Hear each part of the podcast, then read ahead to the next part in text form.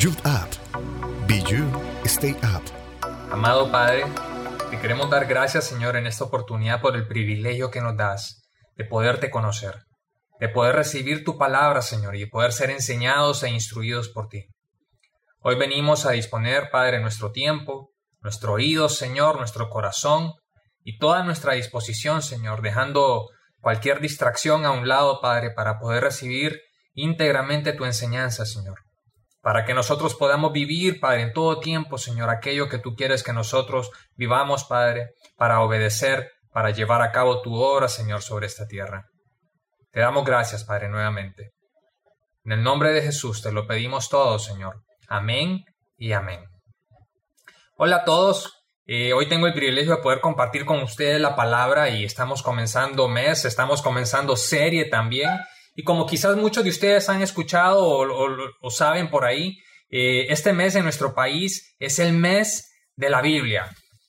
Y justamente eh, consideramos, ¿verdad?, que era oportuno que pudiéramos aprovechar este tiempo para hacer una serie acerca de la palabra de Dios.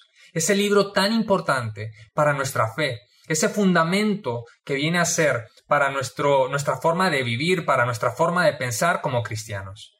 Es lo que nos nutre, es lo que nos permite a nosotros poder conocer la voluntad de Dios para nuestras vidas.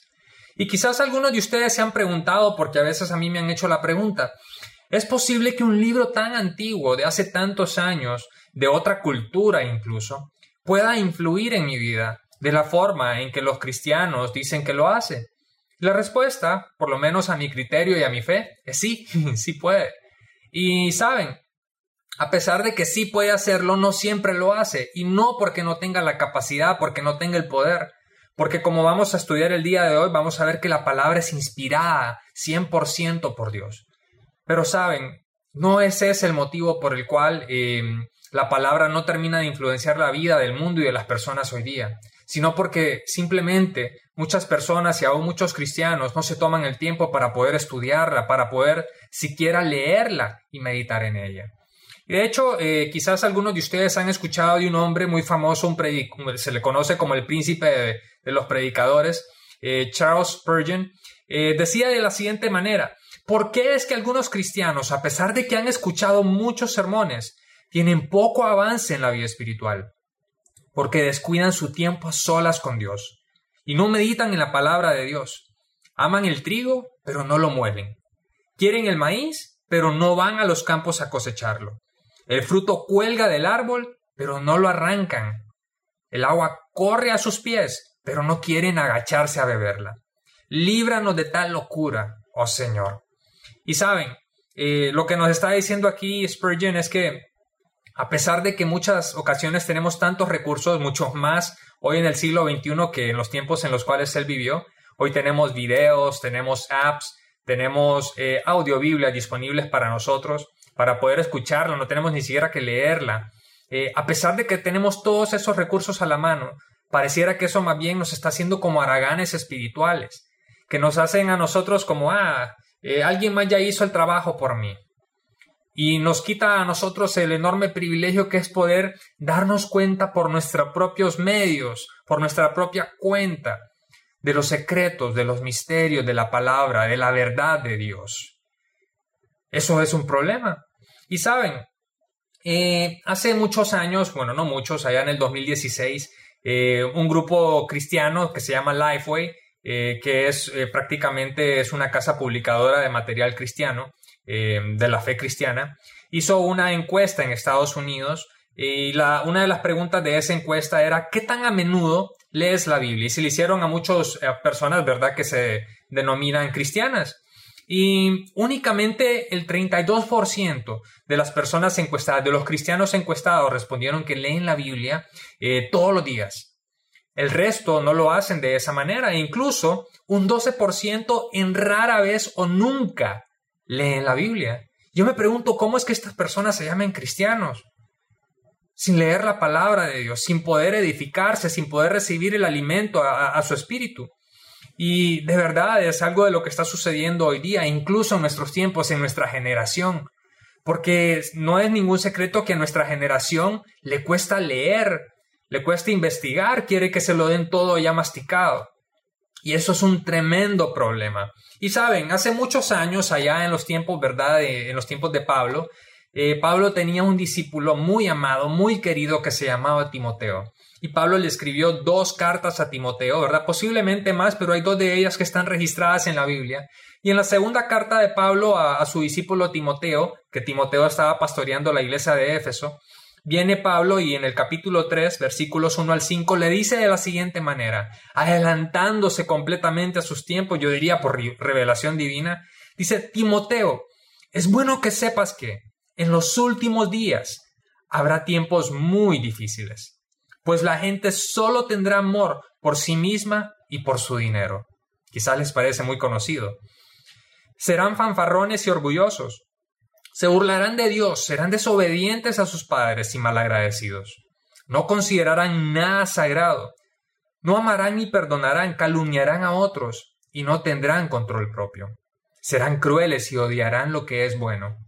Traicionarán a sus amigos. Serán imprudentes, se llenarán de soberbia y amarán el placer en lugar de amar a Dios.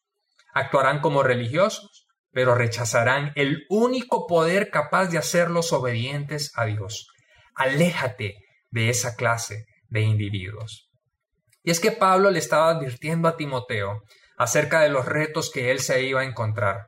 Pablo estaba encarcelado, sabía que no le iba a quedar mucho tiempo de vida y le estaba dando estos consejos a Timoteo, así como un padre le da consejos, los últimos consejos a su hijo.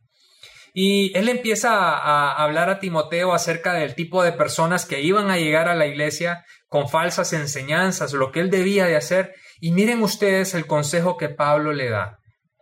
En 2 de Timoteo 3, 14 al 17, viene Pablo y le dice, pero tú debes permanecer fiel a las cosas que se te han enseñado.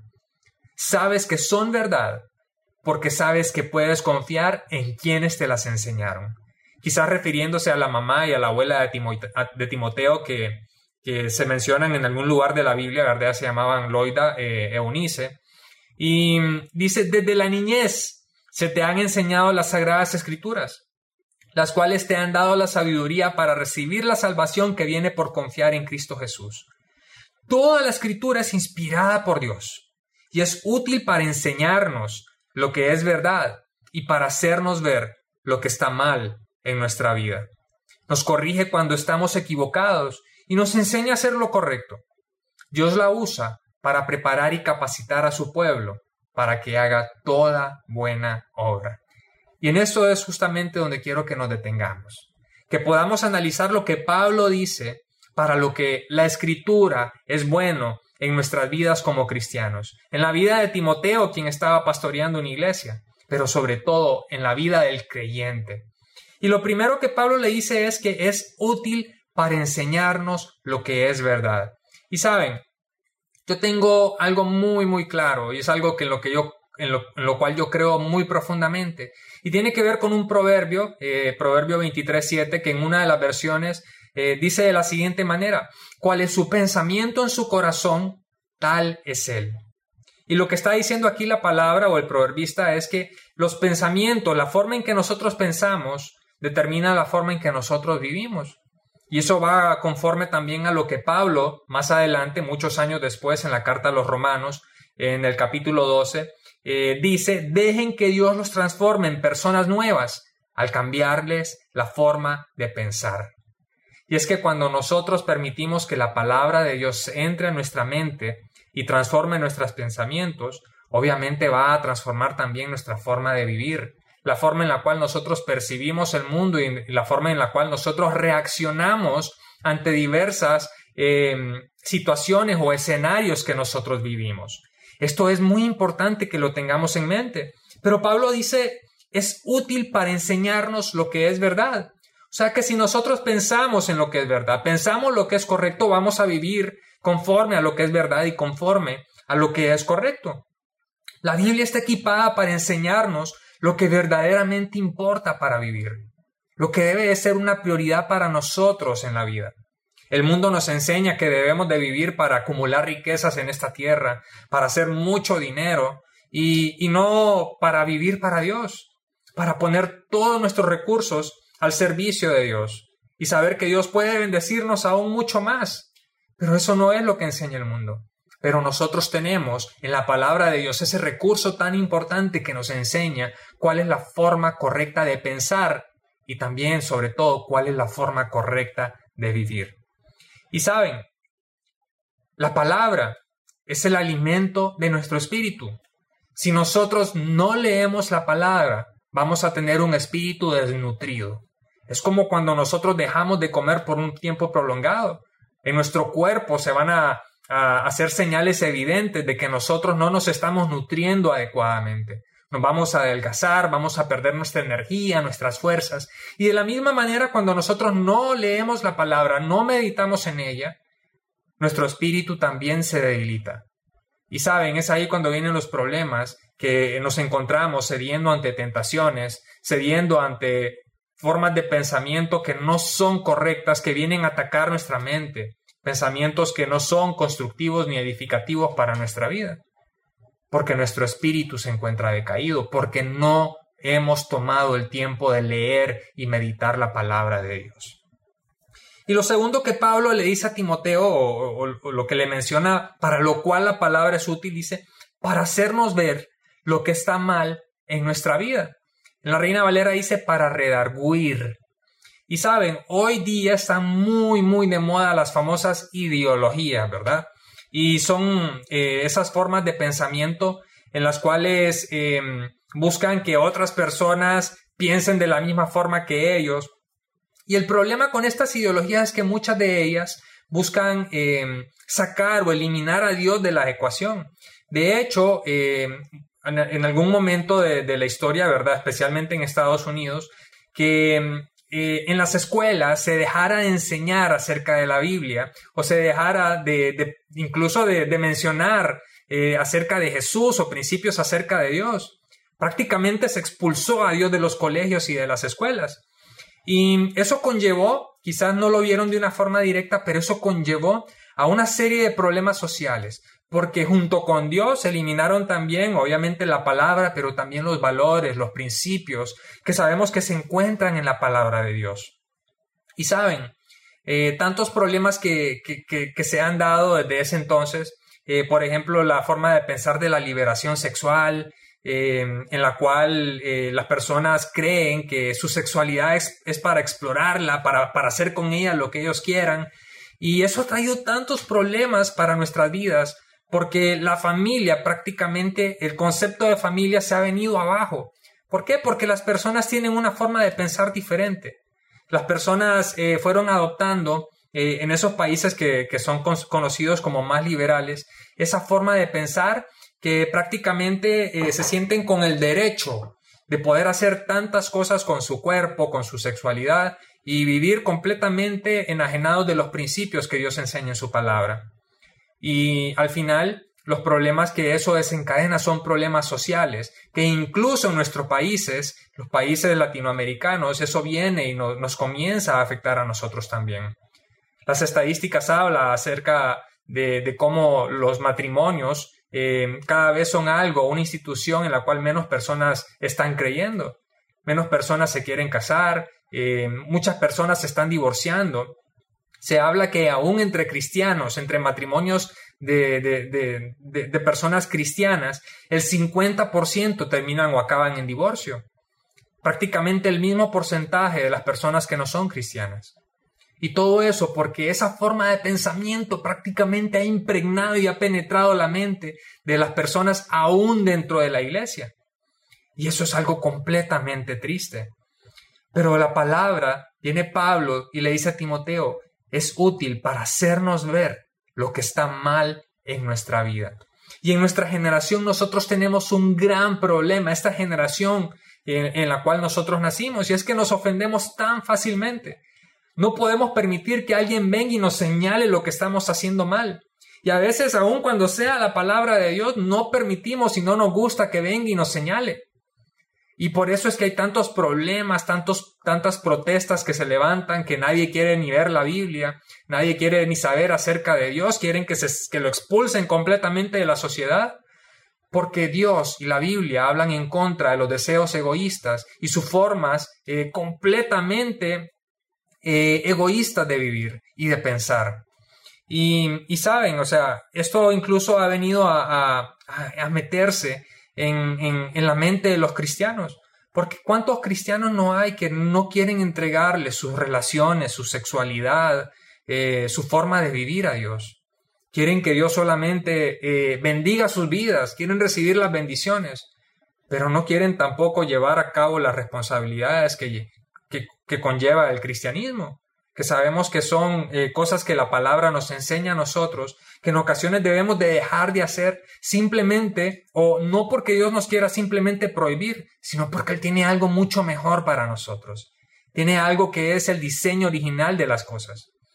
Y nosotros tenemos que ser más como el salmista. Y hay un salmo, en, eh, el Salmo 119, versículos 5 al 8, que viene el salmista y dice, oh, cuánto deseo que mis acciones sean un vivo reflejo de tus decretos. Entonces no tendré vergüenza cuando compare mi vida con tus mandatos. A medida que aprendo tus justas ordenanzas, te daré las gracias viviendo como debo hacerlo. Obedeceré tus decretos. Por favor, no te des por vencido conmigo. Ese es el corazón humilde, la actitud que debe de tener un cristiano así como lo hizo el salmista. Tenemos que estar dispuestos a permitir que la palabra, que la Biblia, nos redarguya, así como dice la reina Valera, nos enseña a corregirnos a nosotros mismos. Pero para eso tenemos nosotros que aprender qué es lo que está escrito en la palabra. Tenemos que leerla, meditar en ella, preguntarnos por qué es que Dios quería que se hiciera esto de esta manera. Es la única forma de vivir correctamente, comparando nuestra vida con la palabra de Dios. Y esto va muy de la mano con lo siguiente, porque también le dice, nos corrige cuando estamos equivocados y nos enseña a hacer lo correcto.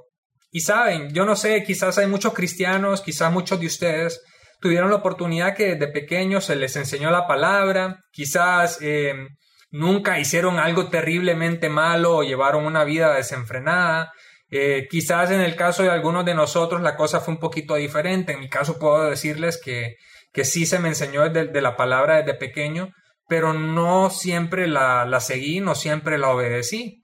Y obviamente en algún momento de mi vida me tuve que dar de dientes porque quizás yo era de la persona, de, de, esas personas, ¿verdad? Que allá en el infierno hasta le hacían así, diciendo, este segurito viene para acá. Y quizás habemos muchos así, pero Dios transformó nuestras vidas. Dios nos permitió cambiar, darnos cuenta de nuestro error, de nuestra forma errónea de pensar y de vivir. Y nos permitió y nos dio la oportunidad de cambiar, de enderezar nuestros caminos. Él endereza nuestros caminos cuando le damos la oportunidad de hacerlo. Pero todo ello viene cuando nosotros leemos la palabra de Dios. Y finalmente, y con esto termino, dice, Dios usa o Dios la usa para preparar y capacitar a su pueblo para que haga toda buena obra. En la palabra hay poder. En la palabra están las instrucciones que nos dicen a nosotros, los discípulos del Señor, los discípulos de Jesús, qué es lo que nosotros tenemos que hacer, cómo nosotros tenemos que vivir, y hay mandatos específicos para nosotros. Por ejemplo, de ir y hacer discípulos de todas las naciones. Es algo que el Señor nos manda a nosotros, es su último mandamiento antes de, de, de, de, irse de acá de la tierra, o uno de sus últimos. Y saben, hay personas que no son cristianas que reconocieron el poder que había en la palabra de Dios. Algunos de ustedes han escuchado de Mahatma Gandhi. Él dijo de la siguiente manera, ustedes los cristianos tienen un documento que contiene suficiente dinamita para volar a toda la civilización en pedazos, volver el mundo patas arriba, estoy parafraseando, Em, y traer paz a este planeta infestado de guerra. Pero ustedes lo tratan como nada más que una pieza literaria. No le damos el crédito a la palabra de Dios que la palabra de Dios merece. En la palabra de Dios hay poder. Hay poder para transformar. Hay poder para poder eh, para cambiar vidas. Y saben, nosotros no vamos a poder llevar a cabo la obra de Dios si no conocemos su palabra. No podemos ser discípulos de Jesús si no somos obedientes a la palabra, si no recibimos, o peor aún, si no conocemos las enseñanzas de nuestro maestro. En la cultura hebrea, la relación de discípulo y maestro era algo muy, muy importante. O sea, marcaba en gran manera la vida de una persona. Y Dios quiere que marque también nuestra vida. Poder recibir las enseñanzas del maestro. Poder seguir los pasos del maestro. Jesús le dijo a sus discípulos que iban a hacer más grandes cosas de las que él aún había hecho. Y esa misma promesa yo creo que también está para nosotros. Tenemos la capacidad, hay poder por medio de la palabra para que nosotros podamos hacer esas cosas, pero necesitamos exponernos a ella. Y ahí donde está yo quiero que tú me permitas orar por ti. Yo quiero pedirle al Señor para que ahí donde tú estás, en esta semana se levante en ese espíritu tuyo esa inquietud por poder buscarle a Él por medio de la palabra, para que se levante esa curiosidad de poder meditar, así como lo hacía el salmista, para que podamos nosotros buscar a Dios de una forma genuina, sincera, profunda. Si ahí donde estás puedes inclinar tu rostro y le dices al Señor, Padre, te doy gracias por este mensaje. Te pido, Señor, que pongas en mí ese deseo de poderte buscar a través de tu palabra. Hoy vengo dispuesto, Señor, a apartar un tiempo de mi vida, de mi día, de mis días, para poder leer tu palabra, para poder orar, para buscarte a ti, Señor, para poder hacer así como tú enseñaste a tus discípulos, Señor, que tenían que ir a su habitación, cerrar la puerta, buscar un lugar a solas de intimidad, para estar contigo, Señor, para poder conocer lo que tú tienes y quieres para nuestras vidas, mi Señor, para poder conocer tu voz, para que en esos momentos de dificultad, Señor, que en, muchos, en muchas ocasiones llegan a nuestras vidas, nosotros podamos estar, como dice tu palabra, preparados para toda buena obra. Te pido, Señor, que a cada uno de los jóvenes que están en este momento escuchando este mensaje, a cada persona que ha dispuesto de su tiempo, Señor. Puedas poner en él esa inquietud, esa pasión, Señor, para buscarte, para seguirte, para obedecerte, Señor. Y todo comienza, Padre, con poder abrir un libro, abrir una aplicación, poder comenzar a desarrollar el hábito, Señor, de leer la Biblia, de buscarte en tu palabra de buscar aprender la verdad, de tener una relación genuina contigo. Esta es tu voz y queremos vivirla. Queremos escucharla y ponerla en práctica, Señor. En el nombre poderoso de Jesús te damos gracias. Amén y amén. Así que chavos, buenas noches a todos. Les deseo de verdad y por favor, de verdad, tomen el hábito. Busquen a Dios en medio de su palabra. Les va a transformar la vida. Si les cuesta, si creen que es muy difícil, busquen ayuda, de verdad. Estamos dispuestos nosotros eh, como iglesia para poderles apoyar en eso. Tenemos grupos de estudio, discipulados, eh, a través de los cuales nosotros simplemente facilitamos de alguna manera el que tú puedas conocer a Dios de una forma personal y genuina. Es una decisión que solamente tú puedes tomar. Que pasen una feliz noche. Youth. Be You, Stay Up.